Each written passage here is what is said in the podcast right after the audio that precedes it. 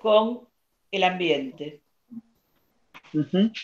Sí, bueno, en principio voy a arrancar formalmente. Te agradezco que estés con nosotros. Eh, obviamente, te conocemos, te vemos, te seguimos. Este, los que tenemos más años de militancia en el partido, te, nos, recordamos aquel, aquella convención que tenés la foto ahí con, el, con el paraguas, que creo que fue simbólica, pero al mismo tiempo fue exacta. Eh, estoy con Analía, que ahí figura ahí abajo. Nosotros fuimos de los que estábamos atrás de todo puteando el acuerdo de esa convención, eh, así como puteamos en el 2015.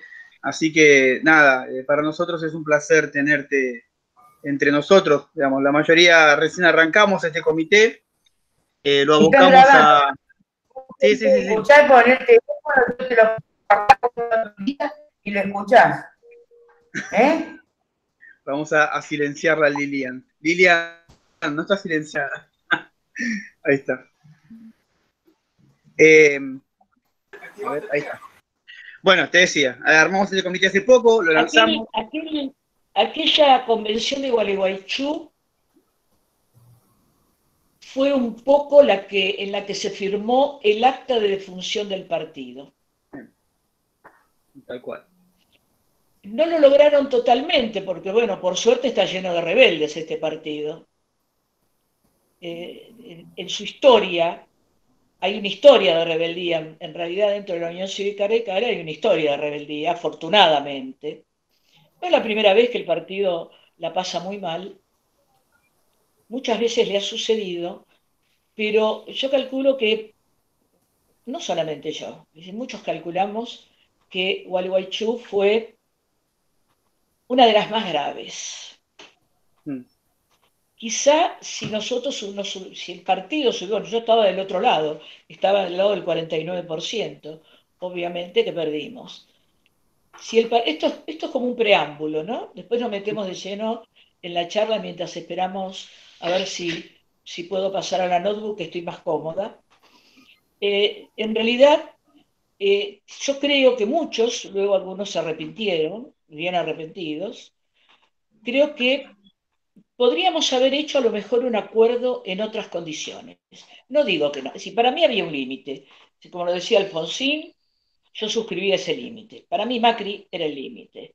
No, no tenía, y bueno, lo demostré en la, convención del año pasado, la, última convención, en donde realmente manifesté lo que sentía por Macri.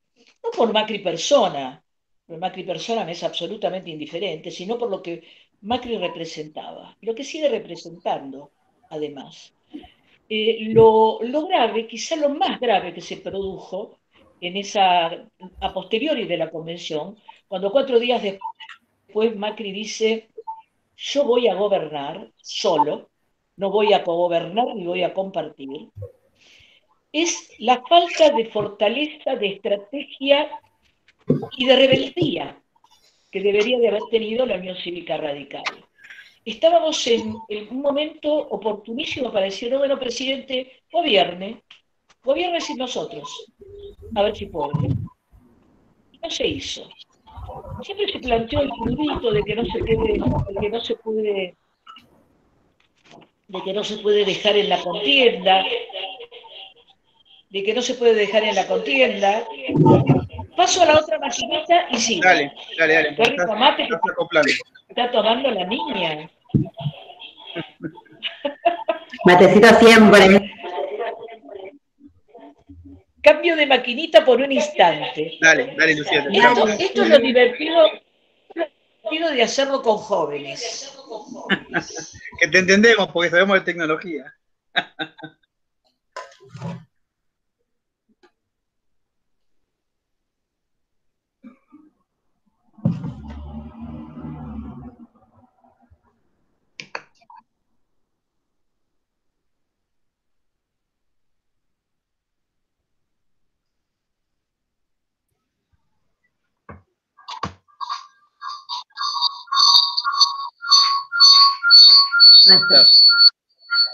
Hay que desconectar el otro luz. Ahí va, eso. Ahí está, perfecto. Ya estamos, ¿no? Sí, perfecto. Y ahí se conectaron del perfil de la red. ¿Quién será? ¿Mirta? Sí, no sé. Bueno, les decía, les decía que eh, mm, quizá el mayor error que tuvo el partido en ese momento, un poquito de agua? El mayor error que cometió el partido en ese momento fue en confiar que estaba con un par, con un igual, con alguien con quien se podía negociar, con alguien que de la política lo sabía de oídas y con un grupo que además despreciaba la política. Eh, creo que esa fue la gran gravedad de todo lo que sucedió. Los resultados están a la vista. Tenemos Cristina de nuevo. Creo que el resultado, creo que ese resultado nos muestra la gravedad de lo que se hizo en ese periodo de cuatro años. Revitalizar y venir, volver una Cristina en condiciones recargadas, digamos, luego de cuatro años de poder pergeñar perfectamente hacia dónde iba a ir si llegaba. Cosa que no estamos haciendo los radicales, es decir, hacia dónde vamos a ir. Qué es lo que vamos a hacer en nuestra vida partidaria. Y hablando de vida partidaria, ustedes saben que yo estoy en el Movimiento Nacional de la Militancia Radical. Ahí, como en muchos otros grupos, o en algunos locales, o en algunos eh, sectores, se está haciendo un gran esfuerzo de, de parte de radicales, varones y mujeres, con muchas ganas de sostener este partido, revitalizarlo, resucitarlo, si hiciera falta, y seguramente no va a ser cuando se lo resucite o se lo fortalezca, no va a ser un partido quizá mayoritario, tendrá que trabajar para esa recuperación con mucho esfuerzo, con mucha garra. Nos vamos a meter ahora, después de estos intercambios, digo que me encanta esto con los jóvenes, ¿por qué? Porque estos cambios con adultos eh, de mi estilo posiblemente no hubiera podido hacer. Tendría que haber sido mucho más formal. A mí la formalidad demasiado no me agrada. Por eso me encanta de partir con la gente joven. Hoy el tema era el género y el ambiente, el feminismo, las mujeres, el partido, el involucramiento, el cambio climático. ¿Saben ustedes que el género, mujeres y niñas, somos, son las grandes perdedoras con el tema del cambio climático? Posiblemente nosotros no lo estemos avisorando en nuestro país, pero debemos recordar que estamos en un mundo globalizado. Un ruido en una punta del planeta, de una u otra manera, repercute en la otra punta del planeta. En alguna etapa yo fui mm, militante antiglobalización, no pudimos más y terminamos todos dentro de la globalización. Una vez establecida la globalización, tenemos que trabajar en pro del cuidado de esa globalización. Y tener en cuenta que la cuestión del cambio climático, y eso ustedes lo saben bien porque son militantes ambientales, eh, el cambio climático afecta todo, absolutamente todo, pero afecta mucho más a las mujeres y a las niñas. ¿Por qué? afecta mucho más a las mujeres y a las niñas. Miren, hay un informe muy reciente de Inger Andersen, del programa de la ONU para el medio ambiente, en donde hay un planteo muy serio de que no se está trabajando a conciencia en los países la relación que tiene el clima, el género y la seguridad la seguridad ambiental, la seguridad alimentaria, la seguridad física, la seguridad, por el problema de las contiendas. Hay un caso que es testigo y sucede en Nigeria. En Nigeria, afectadísimos por el problema de cambio climático, ustedes saben que eh, en esos países, como pasa también con Colombia, la mayor cantidad de la recolección está en manos de las mujeres y de las niñas. el problema del cambio climático que afecta a la agricultura, obviamente, repercute en las relaciones o en las interrelaciones familiares y además en las relaciones interagrupaciones o tribus o eh, grupos eh, de convivencia o coexistencia vecinos. ¿Sabe cómo termina esto? ¿Saben ustedes cómo termina esto? Esto termina en violencia de género por parte del machismo, que eh, lo manifiesta de esa manera, en violencia de género y en un éxodo de los jóvenes desesperados por la falta de eh, ingresos, suministros, comida, modos paupérrimos de vida. ¿Sabe dónde terminan? En la organización de Boko Haram, que les ofrece de todo. Entonces empecemos a mirar la gravedad que tiene no prestar atención debidamente al tema del ambiente. Yo creo que hoy, hoy como una cuestión ineludible, el ambiente tiene que estar, igual que los derechos humanos, en la agenda de toda la política. Porque son dos temas que nos atraviesan totalmente en todos los órdenes de la vida. Desertización, incendios, eh, mm, problemas para la agricultura, toxicidad, agroquímicos, eh, extracciones metalíferas con cianuro, explosiones en los océanos en búsqueda de exploraciones eh, para eh, ver si se encuentra petróleo. Es decir, toda una serie de cuestiones que hacen a la vida política de un país.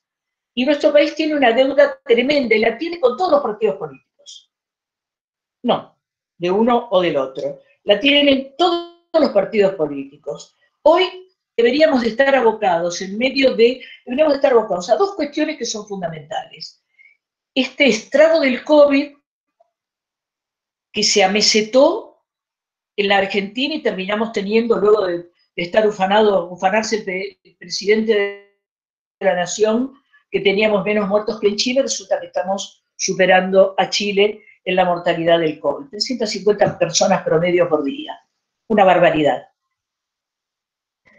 Segundo, digamos, de, problema fundamental eh, que nos atraviesa, eh, la cuestión del COVID, que tiene que ser prioritaria, y la cuestión del ambiente y los derechos humanos. Y, con esto del COVID, miren chicos, con el COVID se ha violado de todas las maneras posibles la cuestión de los derechos humanos. Desde, desde mm, personas que no podían ser asistidas por los familiares en el último tramo de su existencia, de personas que han muerto atravesando un río para poder retornar a Formosa, con 4.000 formoseños en los alrededores, permitiéndoles Chaco para quedarse en las afueras, para poder retornar a su país. Hemos atravesado situaciones gravísimas y todavía las estamos atravesando. Eso, derechos humanos, y salud. Pero después tenemos otra situación gravísima. Derechos humanos y ambiente. En plena pandemia se talaron árboles. Se talaron dos ciudades de Buenos Aires o tres completas. Se quemó toda la costa del Paraná. Tuvimos incendio a lo largo de todo el litoral. Se quemó en Córdoba. Se quemaron terrenos, tierras en Córdoba, incendios terribles, pero no incendios espontáneos, incendios provocados, con las consecuencias que eso le trae a la naturaleza. Y además, continuaron las exploraciones en el océano argentino. Exploraciones para ver si se encuentra posteriori, en algún momento, a ver si se encuentra petróleo. La pregunta que uno se hace es, ¿qué país se está pensando para el hoy y para el mañana? Porque como resultado de la pandemia, vamos, es decir, como consecuencia de la pandemia, la vida se nos adelantó mínimo de 5 a 10 años. Todo lo que teníamos pensado desde el punto de vista de aprovechamiento de la revolución tecnológica, estamos atravesando una revolución tecnológica importantísima, pero con muchas secuelas, ese, ese proceso que era lento y que podía permitirnos ciertos acomodamientos, se produjo de golpe, merced al COVID. Entonces se aceleraron las situaciones. De pronto todos nos tuvimos que poner prácticos, no importa la edad que tengamos, nos tuvimos que poner prácticos en el manejo de la tecnología, en el manejo mínimo de la tecnología. El Zoom, el WhatsApp, el Google, el Google Meet, eh, pero hay mucho más detrás. Hay cosas que son sumamente importantes y que están ligadas a la tecnología. Si alguien le dio un vistazo a Harari, que escribió las 21 lesiones antes de, las 21 lesiones antes de que se produjera la pandemia, ya lo venía vaticinando. Bueno, todo eso se adelantó. Todo eso lo tenemos hoy. Y si a eso le sumamos la gravedad de no cuidar la problemática que genera el cambio climático, el descuido del ambiente, las, eh, eh, intoxicaciones con agroquímicos, la, producción de, eh, de una agricultura que se tiene que modernizar, ¿Qué pasa cuando se moderniza la agricultura? Pero que se tiene que modernizar la agricultura para hacerlo, lo tiene que hacer de modo tal que no siga provocando estragos en el cuidado del ambiente. Esto, esto no se está pensando. No vemos, no vemos, ni en el gobierno nacional, ni dentro de los partidos políticos, una estructura de pensamiento que ponga en el hoy y el ahora cómo nos vamos a manejar. En el mundo que estamos atravesando y en el mundo que nos viene, cómo nos vamos a manejar con estos conflictos, porque son conflictos. No estamos con sencillos problemas, estamos con, en situación de conflictos, pérdida de mano de obra, pérdida laboral, pérdida de hábitos. Veníamos con, hábitos que ya no están más, ya los tenemos que dar por acabados y tenemos que tomar nuevos hábitos, nuevas costumbres, nuevas formas de encarar la vida. Y en esas nuevas formas de encarar la vida, la cuestión ambiental, el, clima, el cambio climático, la desertización, el problema de los océanos el problema de los océanos, la contaminación ambiental, las formas de obtener los alimentos, las formas de descontaminación, tiene que ser prioritaria. Tiene que estar en la agenda del hoy y ahora. Fíjense, hay algunas, hay algunas cuestiones que aparecen, y esto lo vamos a tener que mirar muy de cerca, posiblemente nos tendremos que, nos tendremos que acostumbrar a usar la lupa. ¿Por qué? Fíjense que hay en el medio de un emprendimiento que tiene que ver con la generación eólica de energía, los molinitos, esas hileras de molinitos que antes las veíamos en Holanda, por ejemplo, o en Dinamarca, pero que ahora están instaladas en el sur y que hay una ley de mm, generación de energía no contaminante que dice que no se deben cobrar tributos. Yo no sé si está bien o está mal que no se cobren tributos. De pronto podemos pensar que no se cobren tributos un tiempo, que luego se pueden cobrar, motivo de debate y motivo de conflicto. ¿Por qué motivo de conflicto? Porque en Madrid se acaba de aprobar algo que le llaman el impuesto al viento. ¿Qué significa el impuesto al viento? Que todas estas empresas que están generando eh, energía eólica y que están usando el viento como energía, bueno, tienen que cobrar, tienen que pagar un tributo. Ese tributo le encontraron la vuelta, ese tributo tiene que ver con la utilización del viento. ¿Ustedes se acuerdan de aquella frase, el aire es gratis? Bueno, se acabó ya no tenemos más aire gratis. Eso ya es una ficción, pero también es un conflicto. Es decir, cuando pensamos en política, tenemos que pensar en funciones de gobierno. Y cuando pensamos en funciones de gobierno, tenemos que meternos en el pro y el contra de las cosas. Y entonces, si yo lo tomo, lo tomé, que me parece interesante, como un debate de cómo aparece el conflicto sin pensar que puede haber un conflicto. Y de pronto aparece el conflicto, ¿en dónde? En un tema que tiene que ver con la descontaminación. ¿Por qué? Porque está asociado a proveer energía no contaminante. ¿Cómo? Por medio del viento, los molinos.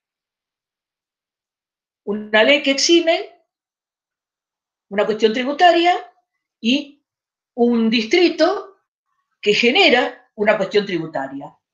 Conflicto. De ahora en más, tenemos que pensar que muchas situaciones van a ser muy conflictivas y que van a tener que ver no con cosas que pensábamos en el pasado, sino con cosas que están en el hoy, ahora y el futuro. Las exploraciones marítimas para encontrar petróleo. ¿Qué significa? Muerte de orcas, de ballenas, de delfines, de peces. Eh, si nos adentramos en alguno de los videos, videitos que eh, de pronto larga Greenpeace y nos muestra lo que sufren esos animalitos, nos tenemos que poner a pensar con mucha seriedad qué está pasando. Eh, ¿Vale la pena explorar los océanos a costa de la matanza de toda una fauna eh, que es valiosísima para el equilibrio ecológico sustentable del mundo? ¿Tiene sentido o no lo tiene? Otro punto de conflicto. El punto de conflicto, ¿de qué naturaleza? Político.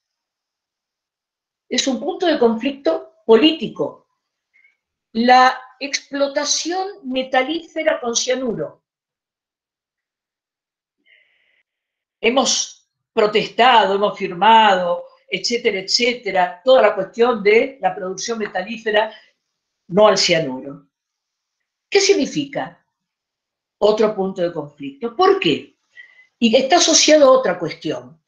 El país se ha empobrecido terriblemente por mala gestión de gobierno, primero, Kirchner, Macri, Fernández Fernández, y por el COVID. El COVID que nos mantuvo confinados, violando montones de derechos humanos, nos mantuvo confinados durante casi ocho meses. ¿Era bueno? ¿Era malo? Otro punto, de conflicto, lo vamos a saber más adelante. Si los resultados del confinamiento eran mejor, era, era mejor el resultado del confinamiento o era mejor lo que hizo Alemania o lo que hizo Nueva Zelanda, que fue dosificando para manejarse con el COVID. ¿Por qué motivo de conflicto? Porque esta no va a ser la primera pandemia. Roguemos que no tengamos más pandemias, pero que vamos a tener epidemias derivadas de este tipo de situaciones, sí, tuvimos H1N1, N2, N3, SARS, COVID. ¿Qué vendrá dentro de dos años, dentro de tres? No lo sabemos. Entonces, y vuelvo al punto de inicio, todo esto se relaciona con el sostenimiento económico de un país.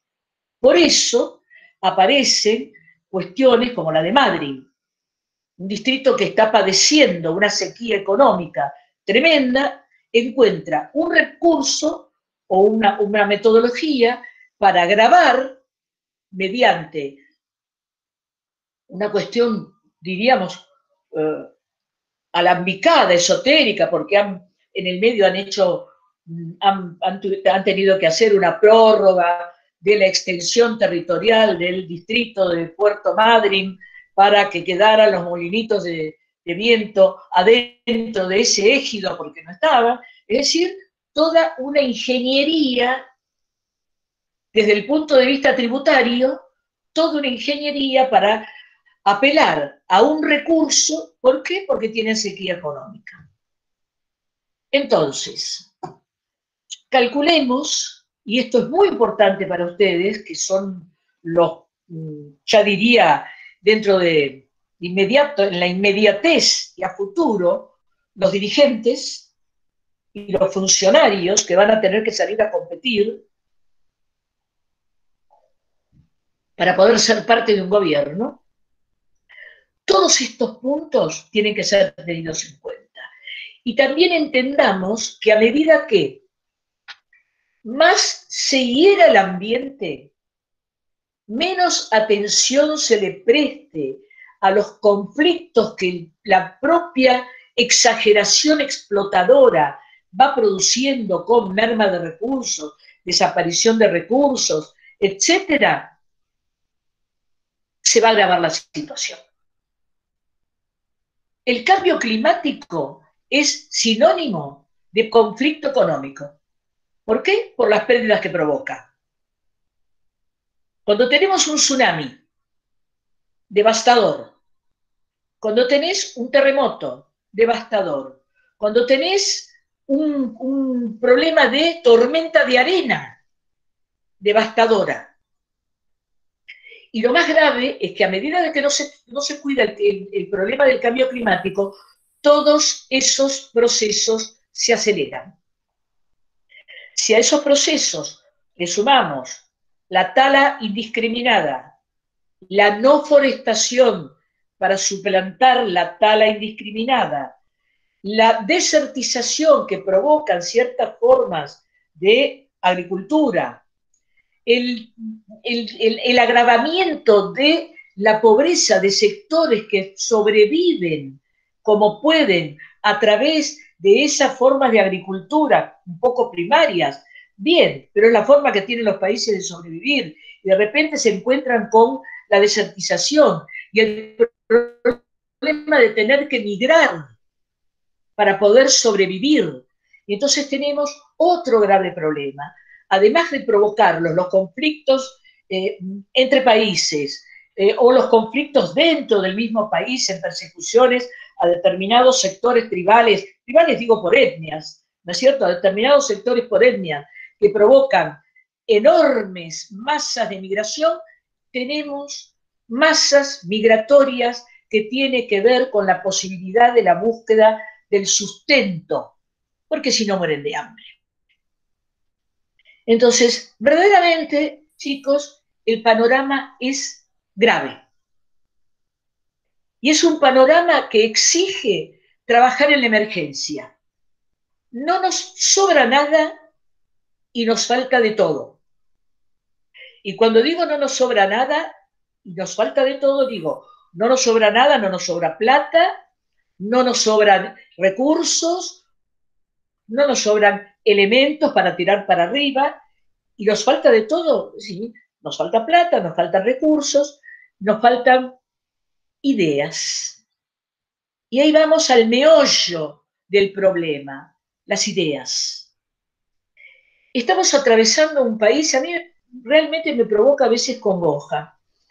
Estamos atravesando un país en donde las ideas se segmentaron. Un país se piensa como una integridad.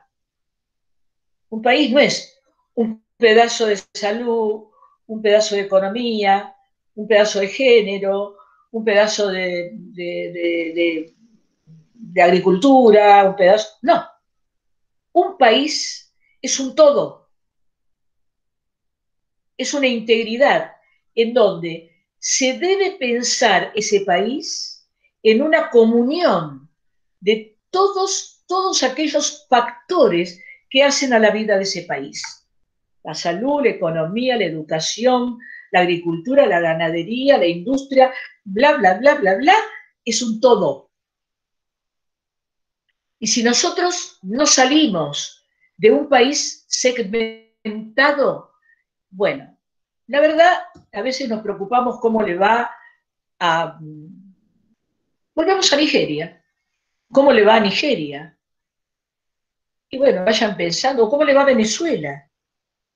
Vayan pensando que hay que trabajar mucho para que no terminemos en un destino como ese. ¿Y qué hace falta para eso? Y compromiso. Un gran compromiso. ¿Saben? La militancia, la militancia es un fuego interno, volcado hacia el bien común. La militancia es llevar adelante aquello que nos a nosotros nos impulsa para pensar una forma mejor de vida para nosotros y para todos.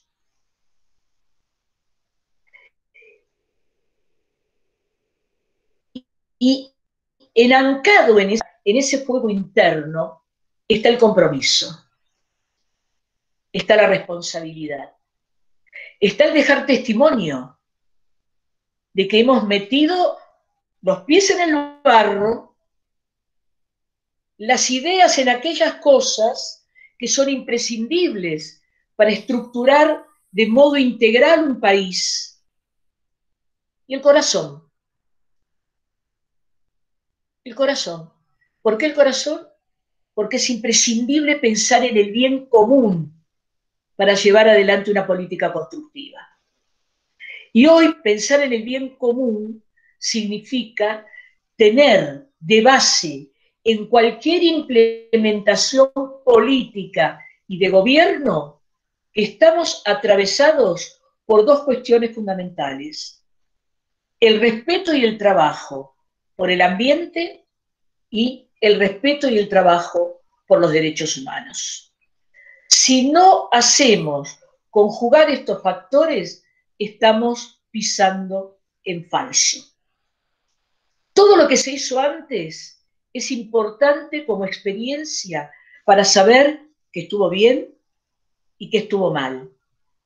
Y en lo que respecta a nuestro partido, pensemos que la institucionalidad, un punto de sustentamiento fundamental, la sustentabilidad de la República Argentina la estableció la Unión Cívica Radical, siendo el primer, el primer partido nacional, el primer partido que se gestó en este país, dando más de cinco presidentes y estructurando una república democrática que llegó hasta Raúl Alfonso.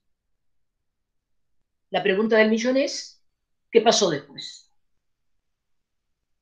¿Qué nos pasó después a los argentinos?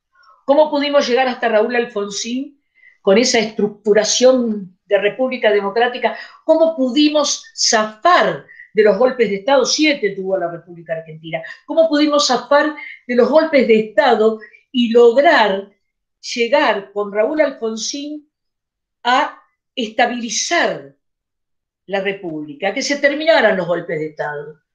¿Saben por qué? Porque se generó con la prédica del radicalismo, con Raúl Alfonsín a la cabeza, se generó una argamasa de unidad nacional. Si no hubiese habido otros partidos políticos que también cooperaron y apoyaron no hubiésemos seguramente llegado al resultado que soñaba Raúl Alfonso. ¿Saben cuál es el compromiso fundamental que tenemos todos nosotros? Que aquella propuesta de Raúl que decía por 100 años de democracia para nosotros y para nuestra posteridad, ese es hoy nuestro compromiso, nuestro, nuestra, nuestra fortaleza y el establecimiento de herramientas para que se cumpla. Si no, habremos, habremos establecido un fraude con nuestras propuestas y con Raúl Alfonsín. Habremos que pensar que uno falló.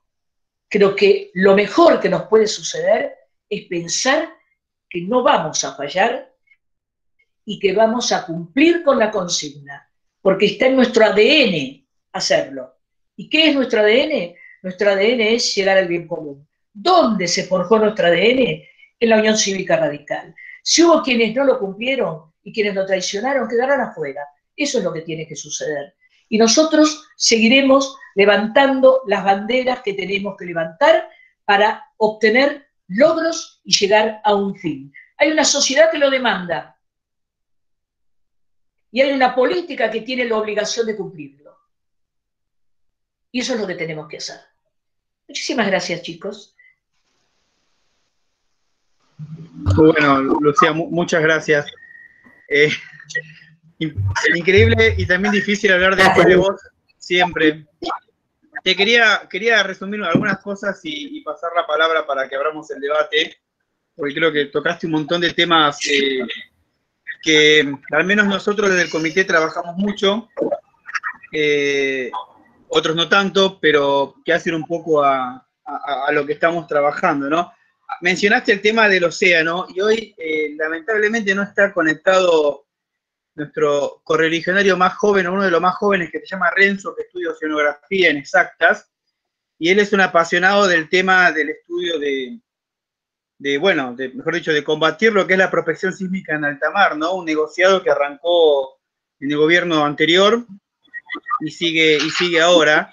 Eh, de hecho, escribimos una nota para la revista La Causa Radical, eh, que está ahí por ser publicada, donde contamos un poco la, el tema de, bueno, de los riesgos que, corre, que corre, mejor dicho, la fauna del océano con los mecanismos de protección sísmica. Después te quería agregar eh, una, algunas cosas, por ejemplo, eh, en, lo que mencionás, nosotros estamos trabajando también en algo que también es, problemático ahora, que es el acuerdo porcino, el acuerdo porcino con China, eh, que ahí seguramente Laura, que está ahí conectada, va a poder explicar mucho más porque le, encanta ese tema, pero, pero es un tema que toca y atraviesa todo lo que mencionaste, desde lo que es la, ampliación de la, de la frontera agropecuaria a la deforestación e incluso a la ausencia de normativa ambiental en Argentina. Eh, y, después nada, me quedó una cosa que dijiste y quería hacerte una pregunta. Eh, ayer hablando con Marce, Marce Tazara, que está ahí conectado, eh, le decía, creo que vivimos una, etapa difícil en el partido, porque si bien eh, uno trata de ser a veces orgánico, a veces los que no respetan las ideas es el partido mismo, digo. Eh, ¿Y qué hacer cuando el partido no respeta la idea? Digo, un, claro ejemplo que vivimos acá en la capital tiene que ver con y Santa Carrasco, ¿no? Un, una venta de una zona que el partido mismo eh, se opuso muchas veces. El Congreso del partido en el 2018, del cual yo fui redactor de esa comisión, eh, mencionamos la importancia de no seguir vendiendo espacio público, de, ampliar los espacios verdes, de, bueno, de que toda la tierra ganada del río sea eh, parque o plaza. Y ahora nos encontramos con que el radicalismo de la capital de repente vota a favor en primera lectura de la construcción de edificios. Entonces, ahí nos replanteamos un poco, ¿qué hacemos? ¿Somos orgánicos con la conducción o somos intransigentes con las ideas? Eh, y entonces un poco el planteo que hicimos es, bueno, nosotros somos militantes de una causa, como diría Balbín, no importa quién lleve el palo, lo importante es la bandera. Rafa también nos lo ha dicho muchas veces. Entonces, en ese sentido, nosotros nos posicionamos del lado que tenemos que posicionarnos. Si tenemos que ir en contra del partido para defender las ideas porque somos intransigentes con las ideas, bueno, iremos en contra del partido, asumiremos los costos, eh, pero lo peor que podríamos hacer es, eh, es, ir en contra de las ideas bancando por ahí cuestiones que desconocemos. Así que nada, quería agregarte estos temas eh, y la pregunta que te iba a hacer era, hace un tiempo hablamos con, con Elba Roulet y nos contaba en la década del 80, eh, durante el gobierno de Alfonsín, la, cuestión ambiental, bueno, obviamente estaba medio ahí como arrancando o incipiente. Eh, nos mandó algunos discursos de derecho del agua que leyó Raúl, creo que en la Asamblea de Naciones Unidas. Pero bueno, te pregunto si, había agenda ambiental en, aquella, en aquel Congreso de los 80, si había, si además de las cuestiones de género que vos fuiste parte, como la ley del divorcio, patria potestad y demás, que, cuál era la agenda ambiental y quién la tenía. Porque después en la década, en el 90 está la, base de acción política del partido donde se sanciona en el inciso octavo la protección de la ecología. Entonces, bueno, ahí me queda una nube de, saber qué, se discutía en esa época. Mira, en realidad la batalla se daba en el Congreso. Eh, y de acuerdo que una de las batallas fue ahora está, ahora está, coordinando la Comisión de Recursos Naturales del Movimiento Nacional de la Militancia Radical, eh, Mónica Ibarreche, eh, era mi asesora en esa época, librábamos batallas insólitas. Eh, de pronto, agroquímicos y contaminantes en el puerto, pero eran batallas solitarias, les aviso. piensen que veníamos de una dictadura. Que el tema, el tema que atravesaba fundamentalmente en ese momento era el tema más fuerte que atravesaba era las juntas, eh, con ADEP, las juntas, encontrar eh, cosas eh, clandestinas, eh, descubrir los centros clandestinos de detención, digo, pongan en su cabeza todo ese bagaje denso, Entonces se libraban individuales, que las librábamos desde, desde, la Cámara, con muy poca repercusión.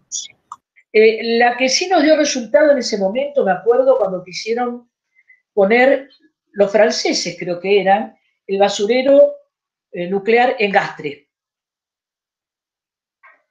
Y ahí sí dimos una batalla muy fuerte, eh, inclusive en ese momento era, el, el gobernador era Néstor, Néstor Per, del peronismo, y se dio una batalla muy fuerte. No se puso finalmente el, basurero en Gastre en ese momento, no sé qué habrá sucedido luego, pero en ese momento no se puso el basurero y además aducíamos que se ponía en una zona sísmica. Es decir, el riesgo que significaba para, el país poner un basurero de, residuos nucleares en una zona sísmica. Eso y el cóctel Molotov eh, en el medio de Gastre era el futuro que le veíamos. Pero las batallas eran muy individuales. Sí había una preocupación puntualmente de Raúl Alfonsín en el tema de el suministro de agua, la contaminación, la contaminación y todos los temas nucleares. Hay, yo no, me, acuerdo muy bien el nombre ahora, pero por ejemplo, el Tratado de Tlatelolco, el famoso Tratado de Tlatelolco, que significaba desnuclearización, es decir, no trabajar los temas eh, nucleares, que tenía otro contenido, que era un contenido, en esa época hablábamos de imperio, es decir, para Estados Unidos todavía para nosotros era el imperio. Eh, piense que pasaron muchas cosas de entonces hasta ahora. Eh, y era, se, planteaba que era un, proyecto imperialista para no permitir el desarrollo de algunos temas nucleares que tenían que ver no con la violencia, sino que tenía que ver con, de pronto, temas eh, asociados al, desarrollo tecnológico eh, eh, abocado a la salud, por ejemplo. esa era otra batalla pero que tenía, a ver, ¿por qué se daba esa batalla? Pero que tenía que ver con una cuestión netamente política de libertad del país para decidir. Cosa que luego Menem firmó. Menem lo firmó, Menem firmó todo. Es decir, Menem con su teoría eh, de Fukuyama, que ahora vi que lo desempolvaron, hace poco en Estados Unidos lo desempolvaron a Fukuyama, y su teoría de la muerte de las ideologías, eh, así no fue, eh, y el, auge de las privatizaciones. Fíjense, las dos caras, de, las dos caras del peronismo Menem, Menem los Kirchner, eh, un, peronismo privatizador, neoliberal, bla, bla, bla, y los Kirchner, un proceso estatizante, antineoliberal, bla, bla, bla. Es decir, los dos, los dos procesos nefasto para la República Argentina. Los dos procesos, como fueron implementados, fueron nefastos para la República Argentina. Pero vuelvo al tema, que, al tema que, por el cual me preguntaste. Eran luchas muy individuales en ese momento. Y sí teníamos el gran refuerzo para esas luchas de saber que el acompañamiento de Raúl Alfonsín iba a estar. por eso hablo del antes y después del gobierno de Alfonsín. Eh, hasta ahí llegamos estructurados, integrados, eh, como, un, como un todo. Y a partir de irse Raúl Alfonsín, yo creo que comenzó, además de la decadencia de la República Argentina, un proceso de desintegración desde el punto de vista del armado de un país. En cuanto hablaste de Costa Salguero, ustedes saben que desde muchísimos años atrás, eh, los distintos emprendimientos inmobiliarios que se hicieron en Costa Salguero, a lo largo de la costanera, se fueron perdiendo los humedales que había en la costanera. Ya no quedan humedales. Eh, con el mm, con el, sentido que tiene la preservación de un humedal. Ya no quedan humedales. Creo que el avance, otro negocio inmobiliario, el avance de Costa Salguero, como la venta del tiro federal y el avance sobre distintos predios que eran pulmones en la ciudad de Buenos Aires. Todos sabemos que nosotros no cumplimos los, los metros cúbicos internacionales aptos individuales para que sea sostenible una cuestión ambiental en una ciudad. No los cumplimos ni lejos. Yo no me acuerdo si son nueve metros cúbicos, pero tenemos dos. ¿Me explico? El, desguazamiento de espacios verdes eh, en aras de eh, un negocio inmobiliario a uno le hace pensar, ¿estos muchachos irán a vivir a Suiza cuando termine la gestión? Porque están devastando la ciudad, están devastando el, devastando el país. Entonces seguramente deben tener previsto irse a vivir a uno de los países que sí se preocupa, mucho más que nosotros, se preocupa por la cuestión ambiental. Deben tener alguna propiedad Suiza y se irán para ahí luego que terminen de arruinar la República Argentina. Lo de Costa Salguero hay que pelearlo, no importa que por religionarios votaron. Lo de Costa Salguero hay que pelearlo. Los correligionarios son nueve, diez los que votaron. La ciudad de Buenos Aires tiene 3.000 habitantes. Entonces hay que poner en la balanza. Es decir, ¿por qué se está peleando? Se pelea por, por, 9, 10, 50, 100, 200 legisladores eh, que, que, aprueban determinadas cuestiones. Bueno, pongamos en la balanza. Eh, 2.800.000, 3 millones habitan en la ciudad de Buenos Aires y transitan 7 millones de personas no habiendo COVID por medio. ¿Por qué tenemos que pensar nosotros? ¿Por lo que hacen estos legisladores que no están cuidando el patrimonio que pertenece a esta enorme cantidad de habitantes y de, transitar, de personas que transitan la, la ciudad de Buenos Aires? No, chicos, nos tenemos que poner del lado de los que transitan y viven en la ciudad de Buenos Aires. Lamentemos que sean correligionarios pero también que los correligionarios se pongan en, se pongan en, tema. Eh, y, miren, ellos también miren para quién están, para quién están legislando. Si para cuatro o para la mayoría. Esto es fundamental. Esa es una pelea que no hay que dejar. Ahora hay una, una audiencia pública. Las audiencias públicas son muy importantes. Las audiencias públicas pueden torcer algunos votos. Miren, yo suministré las audiencias públicas en el gobierno de la ciudad en la, época de la Rúa eh, Olivera. El área que yo tenía, la subsecretaría, el, el, sector que yo tenía, administraba las audiencias públicas. En las audiencias públicas se torcieron voluntades. Esto sucede, son importantes. Y es importante que, es importante que ustedes vayan muy fortalecidos para poder argumentar debidamente. Eh, y que el argumento sea tan fuerte que no tenga contrapartida del otro lado.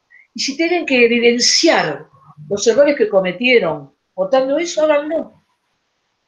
Háganlo. Es decir, hay una sociedad que demanda. ¿Qué nos importa que un legislador nos demande?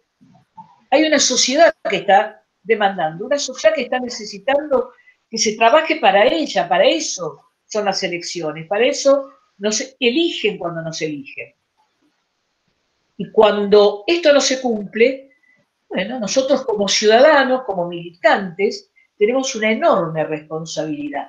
A veces, mire, yo me la pasé dando traspiés en mi vida de militancia.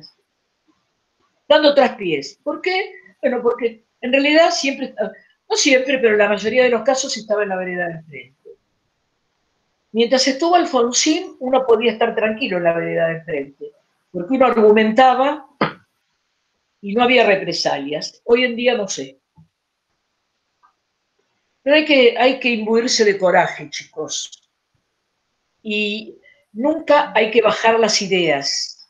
Las ideas hay que sostenerlas como banderas, en alto. Eso hace a nuestra constitución personal. Y eso hace al, cumplimiento de la constitución que nos rige.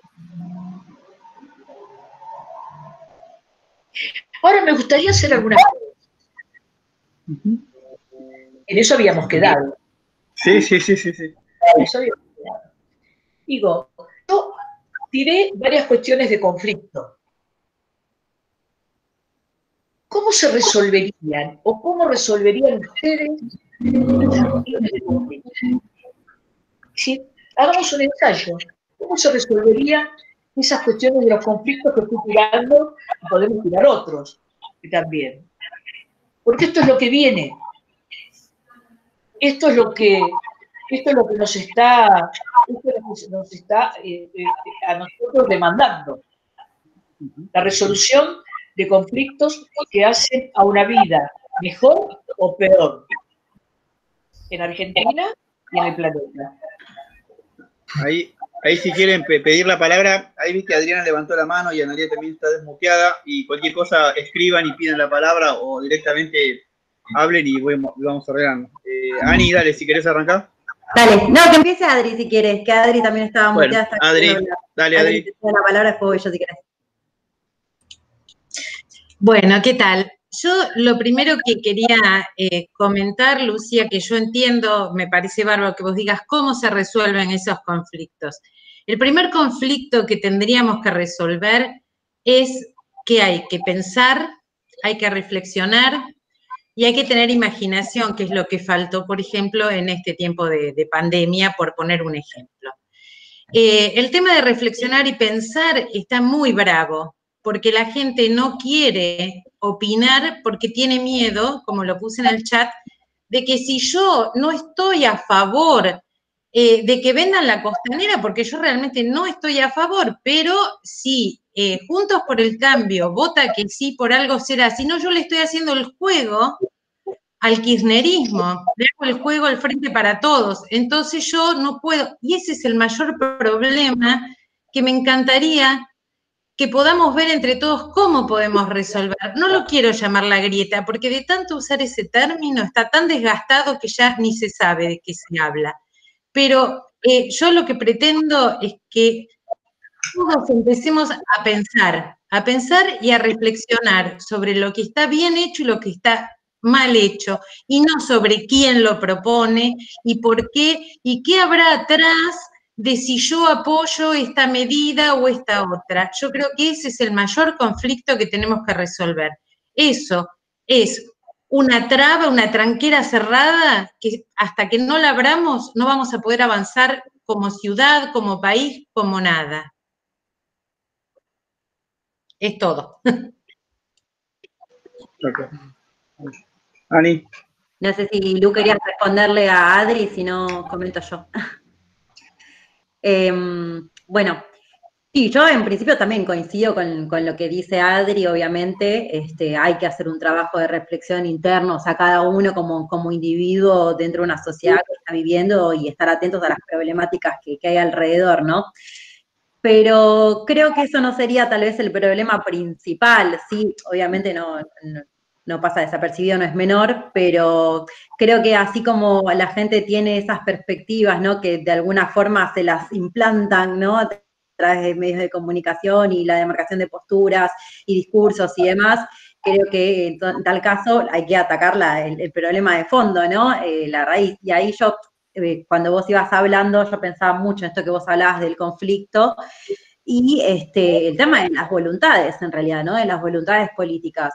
Los conflictos siempre van a estar, o sea, el método de resolución de conflictos, al menos ideal, y que uno trata de poner en la práctica no solo como militante, sino también en la vida cotidiana, y yo también lo aplico de, manera profesional, es siempre un diálogo y consenso, ¿no? Inclusive una escucha activa de, de, qué en realidad qué es lo que está reclamando el otro, eh, para ver si realmente los conflictos chocan, o sea, si hay un conflicto de intereses real o nada, simplemente nos estamos cruzando, no nos estamos entendiendo teléfonos de compuestos.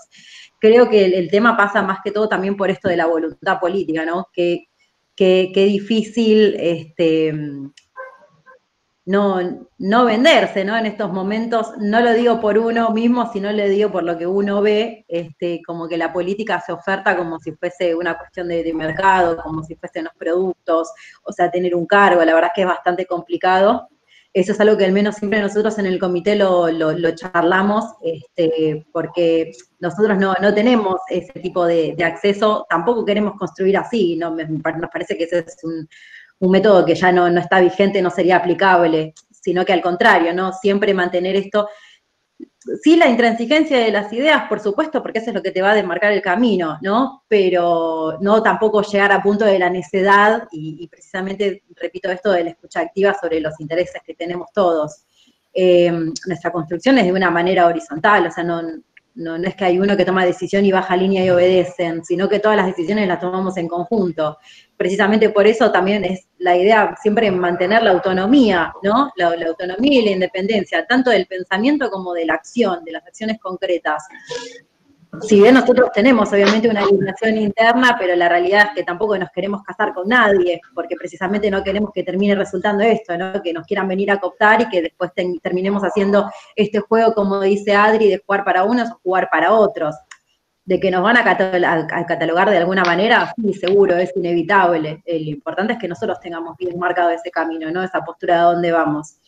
Este, y sí trabajar esto, ¿no? Las voluntades políticas nosotros, al menos como militantes, no solamente nos encargamos explícitamente de, la educación, la verdad que la educación es un tema que nos resuena muchísimo y es algo que sabemos que tenemos que trabajar, de hecho, nada, pensamos en eso, de qué forma lo podemos aplicar, ya sea eh, eh, con acciones concretas, con, gente capacitada y demás, o, o, con gente que busque capacitarse.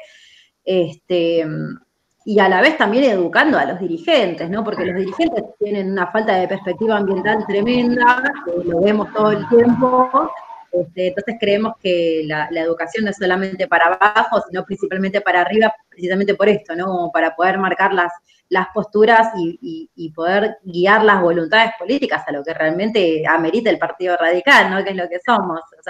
La, protección del medio ambiente, como nosotros decimos siempre, la causa de los desposeídos, etcétera, etcétera, ¿no? Siempre recordar por dónde venimos, cuáles son esas banderas, porque estamos bastante desviados. Lo hablo al menos desde la ciudad de Buenos Aires, no puedo hablar a nivel nacional porque desconozco, pero al menos lo que yo siento que pasa es eso, ¿no? Entonces, el principal tema es eso, redirigir las voluntades políticas a la causa que nosotros tenemos que llevar, no a los intereses particulares de algunos. Así que nada, a eso vamos.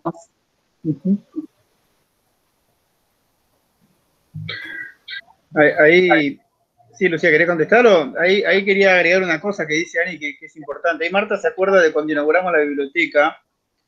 Eh, ah, linda, Es verdad, es verdad. Este, ahí, está. Ah, linda era, linda, porque dice Marta. Linda, linda. Linda, linda, sí, sí, sí. sí. Es muy si querés linda.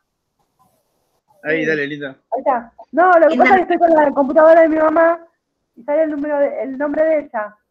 Pero sí, me acuerdo cuando inauguraron la, la, biblioteca, era la, la, inauguraron, le hicieron ellos a todo esfuerzo y encima una biblioteca todo trapo. Me, sí, sí, sí. les cuento brevemente lo que dice Linda. Hace varios, hace varios años nosotros trabajamos con un comedor de la Villa 21 donde asisten muchos chicos, muchos, más o menos. Bueno, Ani tenía el número actualizado, creo que era 600 estaban. Son 600 en pandemia. 600 chicos eh, que salen del colegio, eh, que están en la villa, van a comer y vuelven. Hoy en pandemia creo que estaban, están, por ejemplo, están distribuyendo comida eh, en... Claro, viandas en bandeja.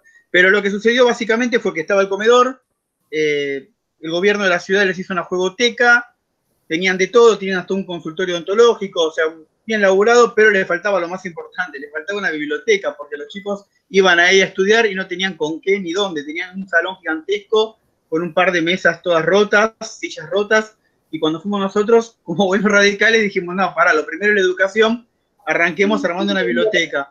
Entonces este, empezamos a juntar plata, hicimos un torneo de fútbol, hicimos torneo de, truco, e hicimos rifas, que se nos reían porque habíamos rifado un pollo, pero era más cara la rifa que, el premio, pero no importa, lo, importante es que juntamos la plata, eh, hicimos una colecta de donación de libros que mandamos un mailing al partido, y muchos correligionarios se nos prendieron, empezaron a darnos libros, eh, de todos los niveles educativos, ¿no? no solamente primarios, sino secundarios y universitarios. Y bueno, y armamos, la pintamos, armamos las estantes y le hicimos un, techo, un, cielo raso porque el techo es chapa. Y bueno, y casi 5.000 libros metimos. Así que, nada, hicimos un laburo. Ah, y las computadoras. Y metimos cuatro computadoras porque el gobierno le había puesto internet, pero no tenían las computadoras. Eh, y así que ese fue el laburo que hicimos, qué lindo se, se acuerda. Ahí, volviendo a Lucía, eh, yo te preguntaba la década del 80 porque hay veces que eh, Ricardo tiene una frase que a mí me gusta, que es, eh, el radicalómetro lo tiene la historia, ¿no? Cuando empezamos a decir quién es más radical que quién, vos sos radical, vos no sos radical, nos metemos en esa discusión que nunca llega a nada, eh, y Ricardo tiene esta frase de que el radicalómetro lo tiene la historia. Y cuando miramos la historia y miramos fundamentalmente lo que fueron los gobiernos de, Irigoyen, de Ile y Alfonsín, creo que tenemos tres puntos que nos trazan una línea recta muy clara, que no permite ningún tipo de desviación. Pero eh, a lo que voy es que la cuestión ambiental, nosotros como estudiosos de la historia del partido y también militantes del ambientalismo, cuando empezamos a buscarle un nombre para ponerle al comité, dijimos, bueno, un poco embebidos en la idea de tener que poner un nombre de un referente radical o algún prócer, dijimos, ¿nombre de quién le ponemos? ¿Quién tiene el radicalismo que haya levantado terriblemente las banderas del ambientalismo? Eh, y la verdad es que no encontramos ninguno claramente definido, ¿no? O sea, si le poníamos Raúl Alfonsín, bueno, era más, como que lo dábamos todos, pero eh, buscábamos algún referente, como por ejemplo, no sé, las mujeres la pueden tener Elvira Rausa, la pueden tener a Elba, tienen a vos, Lucía, la tienen a Mabel, digo, pero el ambientalismo, ¿quién tiene entre el radicalismo? Y como no encontramos a ninguno, eh, o, en realidad ninguno se sobresalía por el resto, le pusimos justicia ambiental, entendiendo el concepto de que sin justicia ambiental no hay justicia social. Eh, pero el punto fue cuando vienen estos temas, ¿no? Como Costa Salguero, que nosotros entramos en una encrucijada porque eh, nos debatimos la organicidad o no con el partido, ¿no? Si, de repente estamos siendo inorgánicos enfrentando a nuestros propios legisladores en la capital. Y la verdad es que somos orgánicos con la idea, somos orgánicos con lo que el partido mismo escribió, ¿no? E, e incluso en sus congresos de hace dos años, no estoy hablando de las bases de acción política de los 80. Y vos hoy me agregaste algo que es que creo que voy a estar toda la semana investigando, el, Raúl Alfonsín ambientalista, ¿no? Porque en esa época que Raúl Alfonsín, eh, con el desconocimiento que todavía había en materia ambiental, y, que Raúl Alfonsín no se haya puesto o haya, o haya tomado alguna especie de duda con respecto a las luchas ambientales, y esta lucha que ustedes dieron con el, que acá ya lo googleé, con el basurero de Gastre, eh, que bien vos dijiste, fueron luchas individuales. Para mí son y para nosotros del comité, ¿no? Para mí, digo, son este, efemérides o hechos históricos que justifican el accionar nuestro hoy.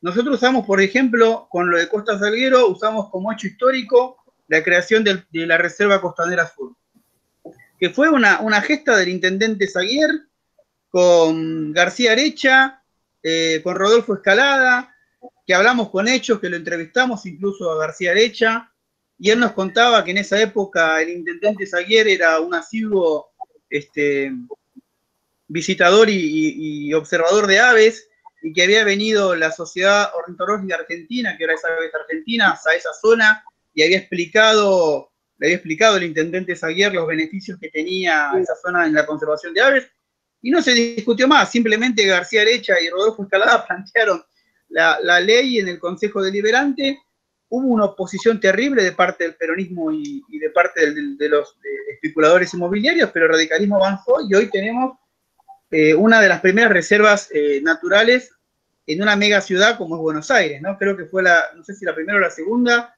porque hubo una en Brasil y otra en México, pero fuimos de los primeros que creamos un área de reserva en una mega ciudad. Eh, con lo cual, para nosotros constituye una bandera gigantesca, ¿no? Así que, nada, por eso te lo agrego porque... ¿Sabés qué, Claudio?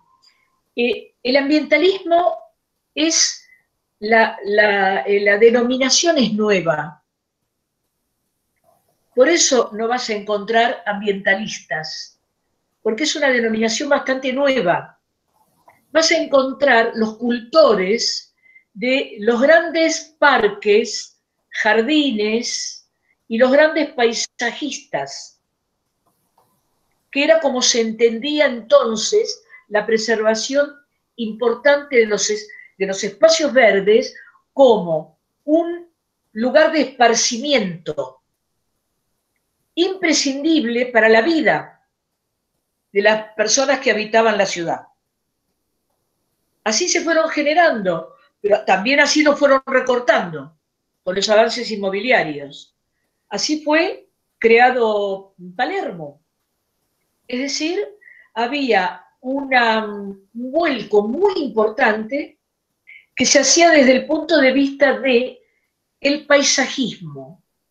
Si vos indagás en el siglo, principios del siglo anterior y finales del, del, otro, 19 y 20, finales del 19 y principios del 20, te vas a encontrar con la importancia que tenía el tema del el paisajismo y la eh, construcción de grandes espacios, grandes espacios verdes, inclusive una mm, eh, gran vocación de eh, importar especies, especies de otros países para implantarlos en los parques argentinos. Y fíjate cómo creció, cómo se formó Gesell. Es decir, la lucha de Hessel por ganarle a la arena. ¿Y cómo lo hizo? Si, la, verdad que cuando indagás la historia de Hessel es maravillosa, porque en el medio de la arena ponían unos cucuruchos con las semillitas, las tapaban, las cubrían, y todos los días iban viendo cómo, cómo progresaba. No se les llamaban de otro nombre, pero hubo una fuerte corriente paisajista y de preservación de espacios verdes en Argentina. Eh, por ahí a veces hay que indagar, indagar por otro lado, ¿no? Es decir, eh, cómo se construyeron los parques, quiénes los impulsaron, por qué se hicieron, qué especies se trasladaron, qué especies eran, especies eran las que se importaban. Eh, y así tenés los grandes pulmones que se fueron creando en, aquel, finales del 19, principios del 20. Eran paseos obligados de la sociedad, esos lugares. Era ir a, a restablecerse, ir a respirar aire puro en el medio de esos parques. Tenían otro nombre, pero existía. Y en cuanto a, a la... Te quiero responder algo respecto de la organicidad, la importancia de la organicidad dijiste algo que quiero rescatar. La organicidad es con el radicalismo, no con quienes circunstancialmente detentan los cargos del radicalismo. Esta es una diferencia sustancial. Tu organicidad es con el partido, con la doctrina del partido, una doctrina que se tiene que ayornar, que se tiene que ubicar en los tiempos que corren, Sí, pero que la base de la doctrina es la misma. Cuando vos hablas de la causa de los desposeídos, no estás hablando de los desposeídos del siglo finales del siglo XIX, principio del siglo XX. Estás hablando de los nuevos desposeídos, que son aquellos que eh, cuando eh, eh, se, se, esparcen agrotóxicos en los cultivos y viven en los alrededores, los niños terminan intoxicados. Estás hablando de estos nuevos desposeídos. ¿Me explico? Pero tu compromiso es con los desposeídos de cada situación en cada etapa de la vida del país. No son los mismos desposeídos, pero también son desposeídos. Entonces, esa es tu organicidad, con el ideario del partido. Y a eso tenés que aferrarte. Mira, la organicidad que se planteó en Gualeguaychú, de que los unos ganan, los que pierden acatan, nos llevó a Fernández Fernández. Esa organicidad nos llevó a Fernández Fernández. Fíjate vos, qué buena la organicidad con la estructura partidaria de ese momento. ¿Valía la pena esa organicidad con la estructura partidaria del momento? No. Debería de haber habido organicidad con el partido, con el radicalismo, con la doctrina del radicalismo, cuyo límite era Macri. Esa era la organicidad que tenía que prevalecer y que no prevaleció. Y después nos empantanamos. Tenemos, tuvimos Macri con todo el deterioro que significó, y ahora Fernández Fernández, y si sos creyente, que Dios te ampare. Marce, ¿pediste la palabra? Eh, primero una pregunta, Lucía. Eh, yo coincido totalmente lo que, lo que dice. No muy técnica, ¿eh? No, no, bien política, pero nosotros necesitamos políticos, no técnicos. Después, eh, un solo comentario y después te hago una, te hago una pregunta. Yo no sé si te acordás, Claudio, que yo te comenté que Karl Friedrich Christian Krause era un ambientalista. Sí, sí, sí, lo hablamos. Krause. Te estoy escuchando mal, Marcelo. ¿Cómo? Te escuché mal, te escucho mal. Krause, eh, Krause o sea, Karl Friedrich Christian Krause era ambientalista a principios del siglo XIX. Sí. Krause defendía los derechos del medio ambiente, de los niños, de las mujeres, de los viejos y de la tierra. Es decir, esa, esa es nuestra doctrina. Y nosotros somos krausistas. Por supuesto, por supuesto. Lo que pasa es que Kraus fue escondido a propósito por la historia, Lucía. Así es. El que prevaleció fue Hegel y así está el mundo. Así, es. el mundo. La pregunta, hablando de nuevo de organicidad. Yo creo que uno de los problemas serios que tenemos es la degradación de los partidos políticos. Usted tiene mucha más experiencia que todos nosotros. Esa degradación vino un poquito de afuera y un poquito de adentro. ¿Cuál de las dos fuerzas fue más fuerte? me parece que es un diagnóstico que tenemos que hacer. Me parece, ¿eh? ¿Cuál fue más fuerte, si la de afuera o la de adentro? Sí, sí. ¿De la degradación? La degradación de los partidos, claro, porque al, no haber no hay, no hay soberanía popular, no hay representación. Son, es, la, famosa democracia de candidatos. Arturo, Arturo Ilia te, Arturo te la respondió en los 60 esa. ¿eh? Pero bueno, ahora la, respuesta de Lucía puede Dar, dar, fe del siglo XXI, ¿cuál sería? Exactamente. Usted lo debe conocer bien a don Arturo. Yo, creo, yo primero creo que el mundo ha cambiado mucho. Esta es una realidad incontrastable. Ha cambiado mucho. Y algo que dije yo, que, que también dijo Adriana, tiene que ver con las ideas. Tenemos una decadencia tenemos una decadencia de ideas. Hay decadencia de ideas, adentro y afuera. Esto es lo grave. Si la decadencia de ideas estuviera afuera y no la tuviéramos adentro, otra sería la historia. Pero esa decadencia de ideas nos ha atravesado. Cuando vos, en vez de plantearte construir te planteas arreglar, y ese es el camino out las ideas. Entonces fue de adentro también muy fuerte. ¿Cómo? Entonces fue de adentro muy fuerte también. A eso voy, adentro. Hablo del adentro. Cuando vos te planteas no construir, sino arreglar, afuera las ideas. Se terminaron las ideas. Entonces, vas mutando una cultura que tiene que ver con la creatividad, con la forjar ideas, un ideario, construir, mutas esa cultura creativa por una cultura chata. No hay vuelta. no, no tenés otra historia. Es eso. E, eso se llama aristocracia. Exacto. el poder en manos de los mediocres. Exacto. Entonces, fíjate lo que dice Fernández. No a la meritocracia. Lo dice como si, como si tener meritocracia fuera un insulto. A ver, nosotros como radicales, ¿qué pretendemos?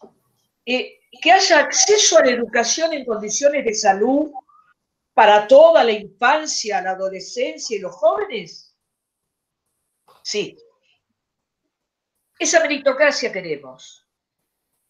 ¿Cuál es la crítica a esa meritocracia? La crítica a esa meritocracia se produce porque sobreviven los que faltan, los que le faltan ideas sobreviven. ¿De qué sobreviven? Del clientelismo. Entonces hay una mutación de la cultura. Pasamos de la creatividad al sostenimiento empobrecido de un pensamiento único, el arreglo, ¿para qué? Para sostener un clientelismo. Es una, mutación terrible.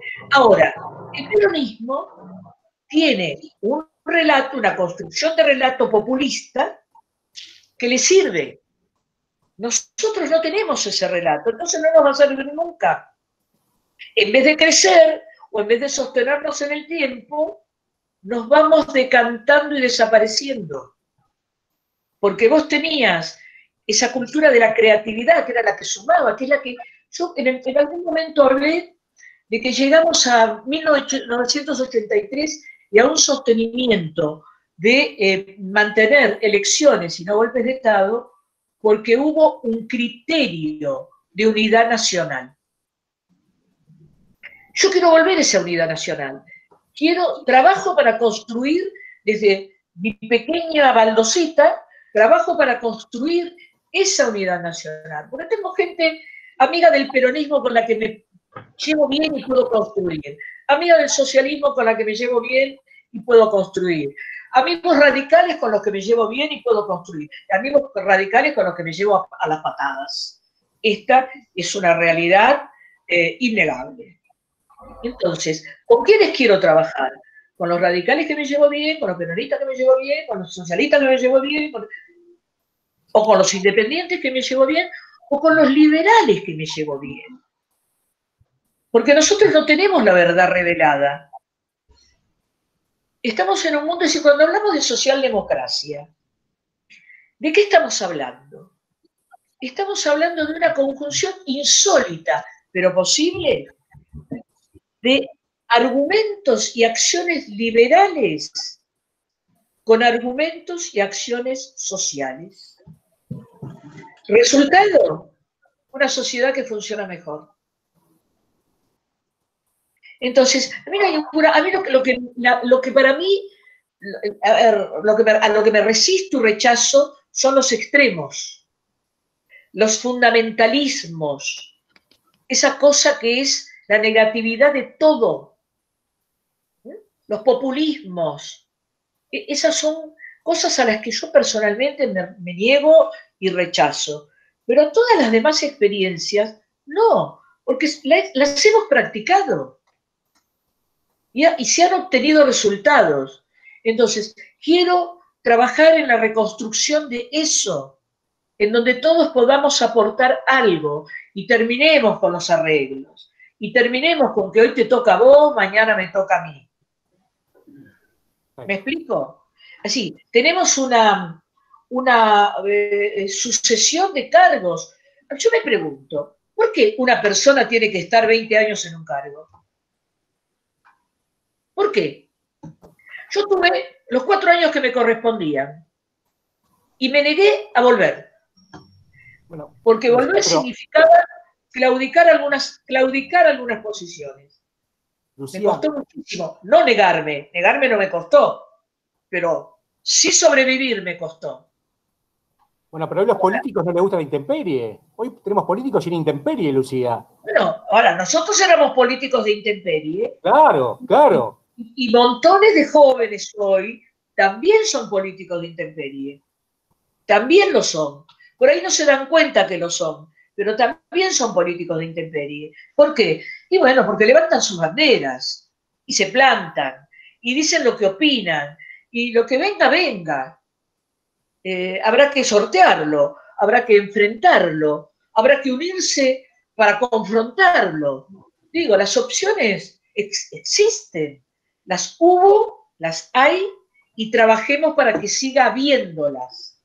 Esto es fundamental. No sé si contesté tu pregunta, Marcelo. Sí, perfecto, perfecto. Y, una, cosa, una cosita más. Sí. El tema de la palabra desposeídos es una palabra que tiene una actualidad absoluta. Porque en la Argentina en los últimos 30 años nos desposeyeron de nuestra marina mercante, de nuestra marina fluvial, de la Caja Nacional de Ahorro y Seguros, de parte de IPF. O sea, si seguimos pensando de los ferrocarriles, nos han desposeído de todo. Eso de Alén, de hace 130, 40, 140 años, es absolutamente actual. Totalmente. Es una política de la desposesión. Por eso digo, había desposeídos, yo puse un ejemplo, vos pusiste montones. Ah. Había desposeídos entonces y hay desposeídos ahora.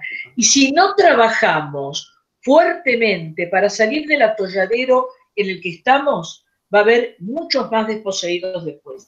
El gobierno está solventando con el erario público el 90% de la ciudadanía. ¿Pero cómo la está solventando? de modo clientelar.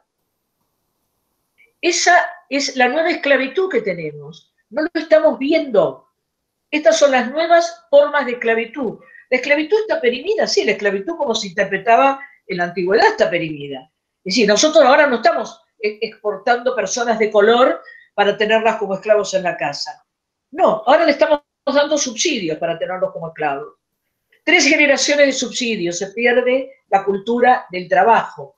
No lo dice Alberti, lo dicen los expertos, lo dicen los tipos de la ONU, lo dicen los, sociólogos, lo dice la gente que estudia ese tema. Tres, periodos sin trabajar se pierde la cultura del trabajo. ¿Cómo le inyectás de nuevo?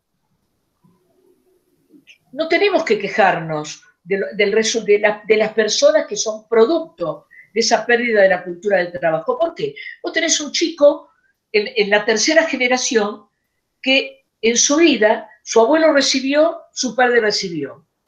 ¿Qué va a hacer ese chico? Va a exigir, exigir por recibir, porque es lo que conoce. ¿Y qué estás forjando con eso? Una dependencia atroz, una denigración que no tiene límite. Estás quitando lo que, tiene, lo que es muy válido en el ser humano, que es la dignidad. Es la forma de generar la esclavitud. Peor todavía, el sometimiento. El sometimiento.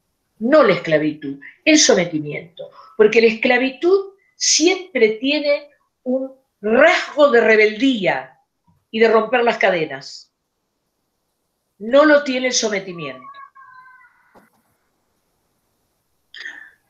Lucía, eh, un breve comentario y le paso la palabra a eh, Marta que la pidió y después este, Pablo. Eh, me quedé pensando en algo que dijiste que creo que es motivo de un libro. Esta diferencia que hiciste entre construir y arreglar me parece que, es, terriblemente oportuna y, este esquema de arreglar en el marco de una doctrina populista como tiene el peronismo y cuando nosotros quisimos empezar a arreglar como no somos populistas no fue como nos fue y hoy somos prácticamente testimoniales en muchos aspectos y en muchos lados, ¿no? Me parece que, esa diferencia que hiciste es, es, muy importante. Em, después lo otro que agrego, bueno, después tengo una pregunta, pero voy a, voy a pasar la palabra a Marta, si no hago yo locución propia, pero dale Marta, eh, desmuteate y habla. ¿Dónde estás Marta? No te veo. Hola, acá estoy. No, no me van a ver porque no estoy en Ahí, ahí Martita. Hola, Lucía. ¿Cómo te va? Habla, fuerte porque estoy con problemitas de. Pero lo que pasa es que, bueno, no, no estaba, no, no, no iba. Discúlpenme que no, no, no esté presencial porque no lo vi a último momento a este y me interesó este, escucharla como siempre me interesa Lucía, así que entré. Este, y no pensaba participar, pero bueno, porque coincido ampliamente y me parece que esto de sometimiento y esclavitud que está describiendo Lucía, que, que siempre está con el tema de derechos humanos, me parece re importante como definición. Ahora, yo quería aportar una cosa, creo que los que nos gusta la política, los que nos sentimos convocados, los que sentimos la necesidad de hacer algo, como vos estabas estimulando, Lucía, para, para transformar, tenemos que, no, tratamos de ejercerlo en la política. En la política, para poder hacer algo, tenemos que ganar. Y para ganar el Partido Radical, después de la experiencia de la Rúa, la verdad que ha quedado, eh, no, no le estoy pegando a de la Rúa, ojo, ¿eh? sino que después de ese momento quedamos como muy devaluados, con muy pocas este, posibilidades de, ganar. Y nos, fuimos diluyendo y nos vimos en esta situación de que pasa en, este, en el mundo, este, de tener que ir con alianzas. Este acá, que a partir de Gualeguaychú y lo que está pasando en la ciudad, eh, yo entiendo que es una propuesta para ganar, pero que el problema fue que en todas estas alianzas nunca nos sentamos a escribir una propuesta a seguir en cada alianza a cumplir. Entonces a mí me parece que ahí está la cuestión, porque después de decir si soy orgánico o no soy orgánico, eh, no, no, no, no sé a qué estoy respondiendo, porque no hay nada escrito más que una alianza de personas, ¿no?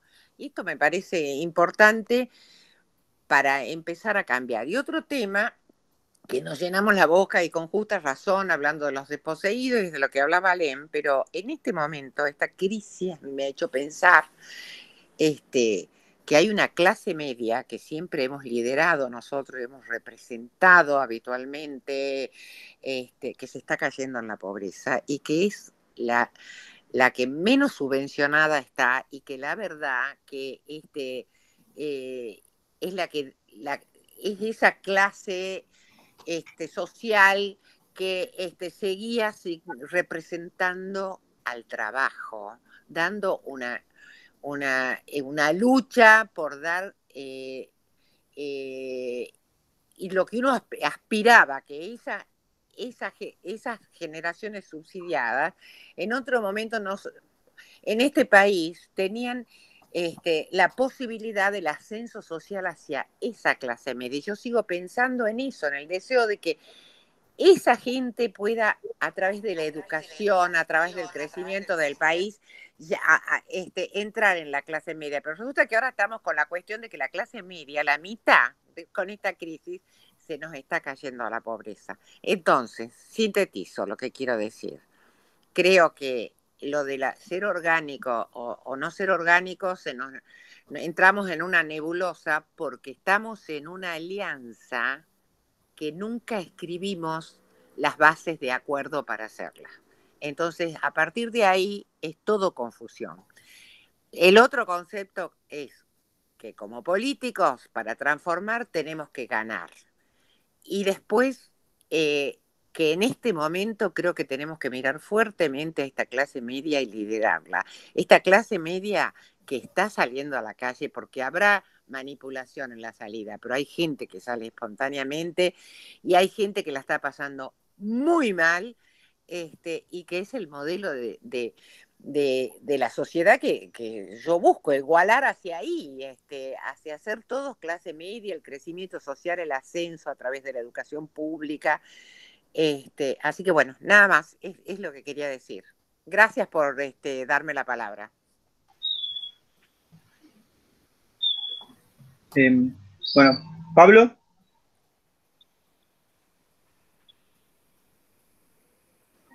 Acá está. Bien. Buenas tardes a todos. Bueno, quería hacer un comentario muy interesante cada exposición. Uno aprende en cada charla virtual.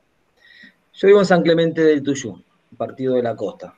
Así que he prestado mucha atención al comentario de la señora Lucía Alberti con respecto a, los pueblos que se fueron desarrollando a medida que se, fueron este, desarrollando, también desarrollaron el, el, medio ambiente. Y ahí quiero hacer un, paréntesis, porque uno debe entender, y así lo entiendo, que el medio ambiente eh, es aquello que nos rodea y nosotros también somos parte de ese medio ambiente. Así que también dependemos, así como dependemos de ese medio ambiente, la responsabilidad que, nos compromete y que debemos desarrollar dentro de ese ambiente en el cual estamos involucrados es hacer, más que una autocrítica, es una observación desde, desde ese punto y observar de qué manera estamos colaborando o lo poco que, estamos haciendo.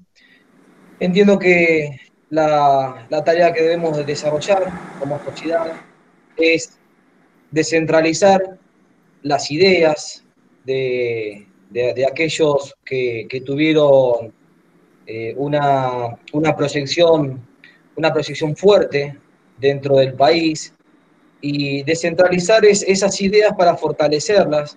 Eh, voy a abrir otro paréntesis. En septiembre de este año se presentó a nivel nacional este gobierno leyes ambientales, ¿no es cierto?, para la pospandemia y demás.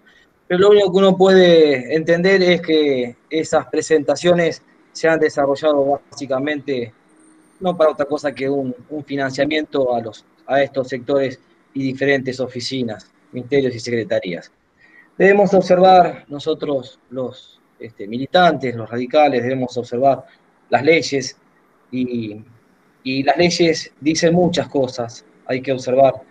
Cada una de ellas, la de los bosques nativos sobre todo, hoy entendemos que las leyes no nos están protegiendo, nosotros, si vamos a hablar de medio ambiente, tenemos la, necesidad de recurrir a lo que está escrito para fundamentarlo, trabajarlo, desmembrarlo y así llevarlo a la práctica desde la militancia en una concientización coordinada desde donde uno se encuentre, desde cada comité, desde cada, desde cada institución, desde, desde cada centro educativo, aquellos que están abocados y ligados a, los pueblos educativos, a las instituciones educativas.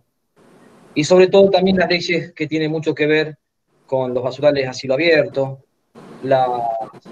eh, las leyes que están también observadas con los residuos, sobre todo, sobre todo estos.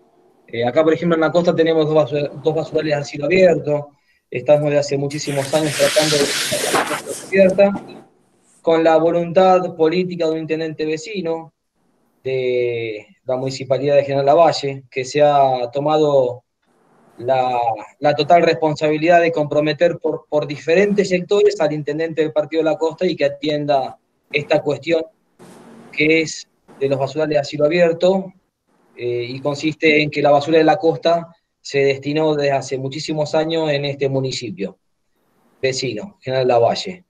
Hoy por hoy se está desarrollando un trabajo en conjunto, se logró que desde los vecinos, la militancia, estemos reuniéndonos con aquellos que tenían el interés y la voluntad de darnos una reunión y el puntapié fue este señor intendente de General Lavalle, que se ha desarrollado en diferentes reuniones, inclusive también se ha, generado reuniones, trabajos en esa municipalidad a pedido de la militancia de este distrito, para que tomemos conciencia.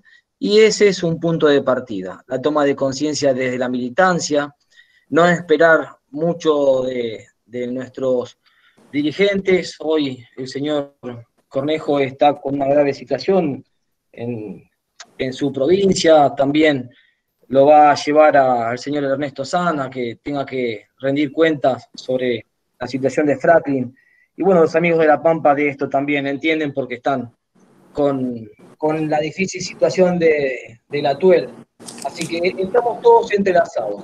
Como para ir cerrando, quiero decirles que tenemos la obligación desde la militancia de, descentralizar estos grandes problemas, eh, fortalecer los trabajos individuales hacia una columna nacional, como hacía referencia la señora Lucía Alberti, y nos vamos a encontrar en esa causa, en esa, en esa Defensoría del Medio Ambiente, estamos todos conectados con él, somos agua, somos energía, si contaminamos el agua nos contaminamos nosotros, y esa energía que hoy nos falta por esos alimentos que están tan poco nutridos, tenemos hoy por hoy los problemas en la sociedad potenciados, porque los estados de ánimos es un tema también que podrían desarrollar los eh, psicólogos y sociólogos, es un tema que también eh, no tenemos que dejar de lado, insisto, estamos conectados al medio ambiente, nos afecta al medio ambiente y todo lo que conlleva dentro de este lugar, es el alimento, las energías que estamos mal administrando y tomar esta participación, insisto, individualmente, potenciarla dentro de los diferentes sectores que podemos coincidir con aquellos que piensan parecido, insisto con lo que hacía referencia a la señora Alberti, trabajar fuertemente en esta columna, pero con total convencimiento y generando una participación en cada lugar donde uno se encuentre, contagiando. Y en el buen sentido, voy a decir esto, contaminándole la cabeza a estas personas que se fueron degradando por falta de credibilidad institucional, por falta de política de Estado que esperan que alguien las haga, así que debemos y tenemos la obligación moral y ética también, los afiliados al partido, de, predicar con el ejemplo más que, más que con los dichos. Los felicito por este Zoom, es sumamente interesante y es, mucho más interesante que se realicen también estos Zoom a través de, charlas, este, eh, charlas eh, prácticas para que vayamos aprendiendo entre todos, como en el caso de hoy. Así que les agradezco, les mando un fuerte abrazo de San Clemente Tuyo. Gracias, Pablo.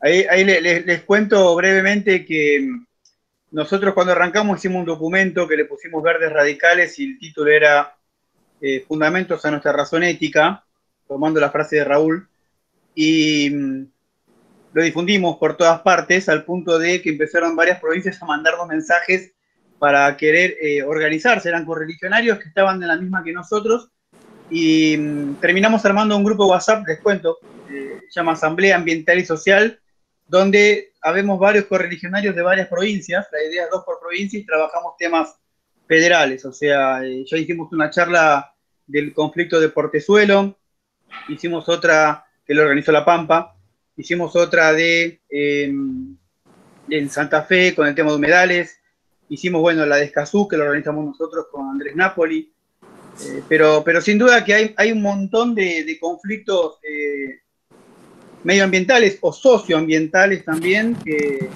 que, a nivel país exceden a la ciudad de Buenos Aires, ¿no? Y a, la área metropolitana y a la provincia de Buenos Aires. Eh, yo no sé si alguien más tiene alguna pregunta. yo quería meter una que me quedó antes, Lucía. el otro día hablando con, con una amiga peronista, me dijo, eh, me hizo esta pregunta, ¿por qué sos radical? Me, preguntó. Y yo iba a venir como haría Marcelo, creo, con el libro de Kraus, o con la socialdemocracia, o, bueno, pero la verdad es que era demasiado difícil explicar eh, el krausismo, la socialdemocracia, eh, bueno, todo, toda esa, esa amplitud ideológica y doctrinaria que los radicales tenemos, ¿no? Con todos los documentos como la contradicción. Bueno, tenemos muchas cosas para, mostrar por qué somos radicales, pero no deja de ser complejo. Y ella me contestó algo muy sencillo, que es la frase de Eva. Me dijo, ¿sabes por qué soy peronista? Soy peronista por procedencia popular. Ok, le dije yo. O sea, no me decía nada lo que me estaba diciendo, pero creo que tiene que ver con lo que vos dijiste antes. Eh, parecería que los que también somos de procedencia popular no podemos ser radicales, tenemos que ser peronistas, ¿no? Porque Perón dijo. Y acá la pregunta te, la hago a esta amiga, ¿no? Esta que tenía, venía de la procedencia popular y que no era de clase media. Si a vos te preguntan, Lucía, y creo que esto lo voy a tener que anotar, o estamos grabando, ¿por qué sos radical? Y vos me tenés que contestar con algo sencillo, sin entrar en, nuestra doctrina más pura y y filosófica. ¿Qué, ¿Qué, contestarías a eso? Muy simple, porque coincido con lo que predica el radicalismo. Y para mí fue sencillo también. Eh, y además yo más de una vez lo contesté. Yo decía, soy radical porque soy radical porque coincido con lo que predica mi partido porque soy popular y porque mi partido se gestó con la chusma. Como le decían en ese momento, en la época de Alem, le decían a la gente, al pobretillo, a la gente pobre, a los, a, los, que eran desposeídos. Era la chusma. Le dije, y mi partido incorporó a la chusma, no la incorporó, pero, pero incorporó a los trabajadores. Mi partido incorporó a la chusma. Y Perón incorporó a los trabajadores. Los dos partidos hicieron grandes aportes. Eh, uno incorporando un sector de la sociedad que no estaba incorporado con la Unión Cívica Radical, y el peronismo incorporando a otro sector que no estaba incorporado desde el punto de vista formal. Eso es lo que hizo, pero ambos somos populares. Y alguna vez en algún programa televisivo que me, preguntaron, eh, a veces soy agresiva en las respuestas, me preguntaron, eh, ¿y usted por qué es radical y no es peronista? Y dije, porque el Partido Radical lo fundó un civil, el peronismo lo fundó un estatal. Muy sencillo. Digo, a veces, a veces, a uno, estas, estas respuestas le surgen así.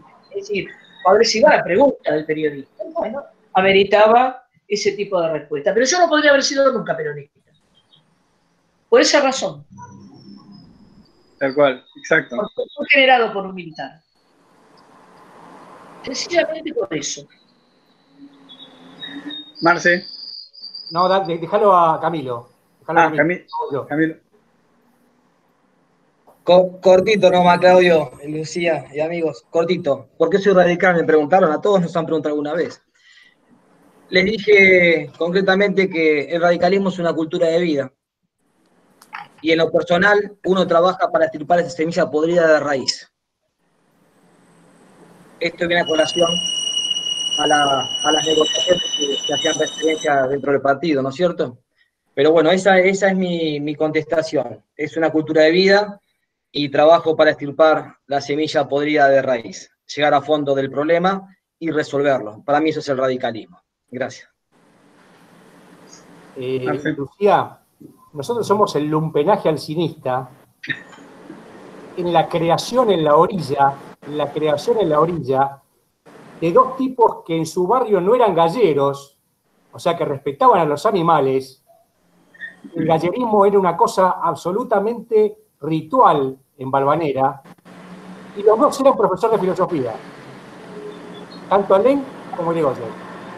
O sea que somos el lumpenaje alcinista de la mano de dos profesores de filosofía que nacieron en la orilla. Es así. Digo, lo que pasa es que, lo que, pasa es que después con los galeritas, con los pechos fríos que entraron al partido, se fue desvirtuando un poquito esta historia. Nuestro partido tiene históricamente una lucha interna que viene de los crudos y los cocidos, o sea, que no es una novedad, eh, no es reciente, los alvearistas y los irigoyenistas, eh, y bueno, los alvearistas y los alfonsinistas. Hay una historia, pero ninguno de estos dirigentes, por más que fueran uno de ellos galerita, ninguno iba a dejar eh, a los orilleros.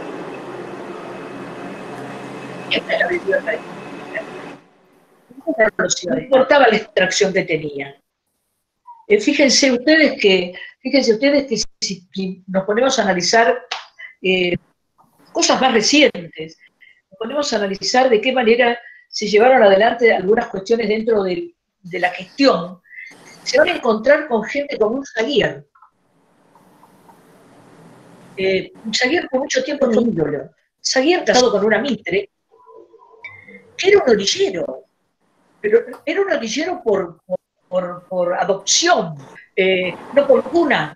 Era un orillero, eh, era no dejar nunca fuera a alguien porque fuese pobre, porque fuese rapaz, y nada que se le pareciese.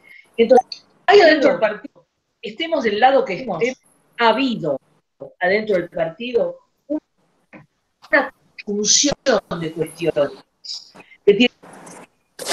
Eh,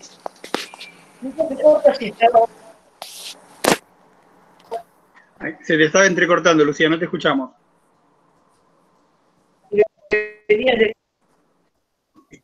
Lucía, estás perdiendo conexión. A ver, pero un cachito. Estoy desmuteada, ¿eh? Yo estoy desmuteada. Pero sí, sí, sí, pero ahí se te escuchó entrecortado. A ver, ahora, dale, repetir el último que no sé si escuchó. Ahí. Digo, no importa si provenía de eh, los crudos o los cocidos, y los alvearistas o los, o los irigoyenistas o los alfonsinistas. Nadie iba a plantearse una excisión de una clase. Esto lo tenemos que tener claro nosotros. Ni nadie iba a plantearse el aprovechamiento de una clase. No ven o no practican.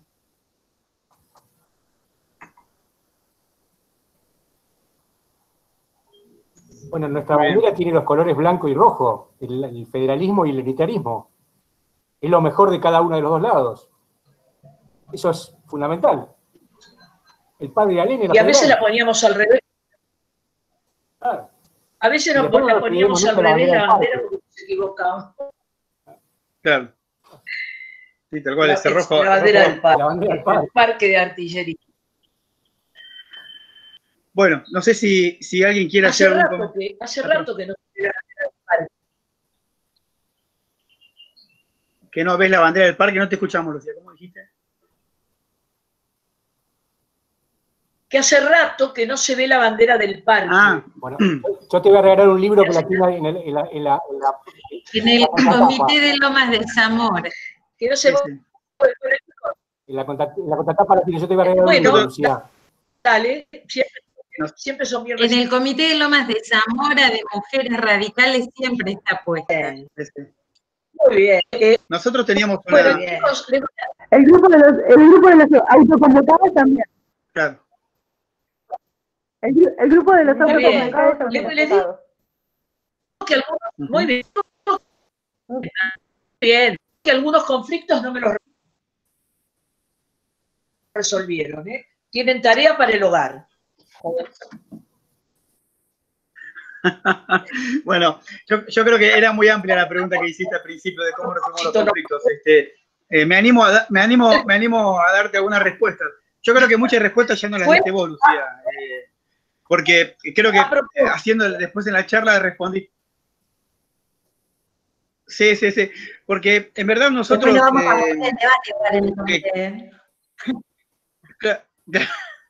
Vamos a poner tu, foto, Lucía, olvídate.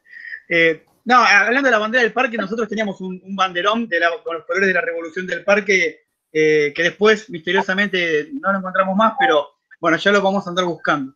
Pero la resolución de los conflictos creo que tiene que ver, fundamentalmente hablando de lo que es el ambientalismo, eh, este comité está conformado por mayoría de chicos, jóvenes y chicas que están acá presentes y que somos profesionales del ambiente o, estamos por recibirnos de, ser para ser profesionales del ambiente. O sea, y la verdad es que tenemos muchas respuestas a muchas preguntas, fundamentalmente a la de cambio climático. Lo que pasa es que, bueno, a veces nos faltaba este, esta mirada, esta mirada como la que nos diste vos hoy de, de, cuál es el camino que tenemos que optar, ¿no? Y, y el camino de optar es precisamente ese, es, simplemente continuar con la doctrina del partido, eh, y cuando las causas son nobles, defenderlas, y, el, si el partido está defendiendo una causa que no es noble, bueno, nos tendrán en la vereda del frente, pero la realidad es, esa. Eh, y creo que es un poco la, la, gran respuesta que nos llevamos hoy. Así que nada, de mi parte, eh, agradecerte, Lucía, por, por estar. Eh, la verdad que creo que nos vamos todos muy contentos con la charla. Lo personal me voy muy contento, así que nada, agradecerte y ojalá cuando tengamos presencialidad y tengamos el comité, bueno, ahí podás venir también a dar una charla presencial con nosotros. Muy bien, chicos, les agradezco.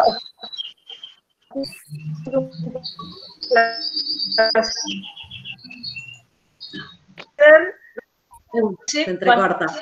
Fantástico con ustedes. Digo que lo pasé fantástico con ustedes. Me, encantó esta, tener esta Gracias, gracias a vos, Muchas y por esta idea, ¿no? De que sé que estar en la vereda enfrente no está mal. Así que mientras que se hable con fundamento y con apertura, todo bien, vamos a seguir repartiendo cachetazos. ¿Saben por qué? ¿Saben por qué estar en la vereda del frente? Porque eso significa el camino a estar en la vereda oficial alguna vez. Excelente, Lucía, excelente. Bueno, muchas gracias. Eh, y hasta acá llegamos, siendo las 5 en punto. Teníamos dos horas, así que gracias a todos por, por estar. Gracias, Nos vemos. saludos. Hasta la próxima. Saludos.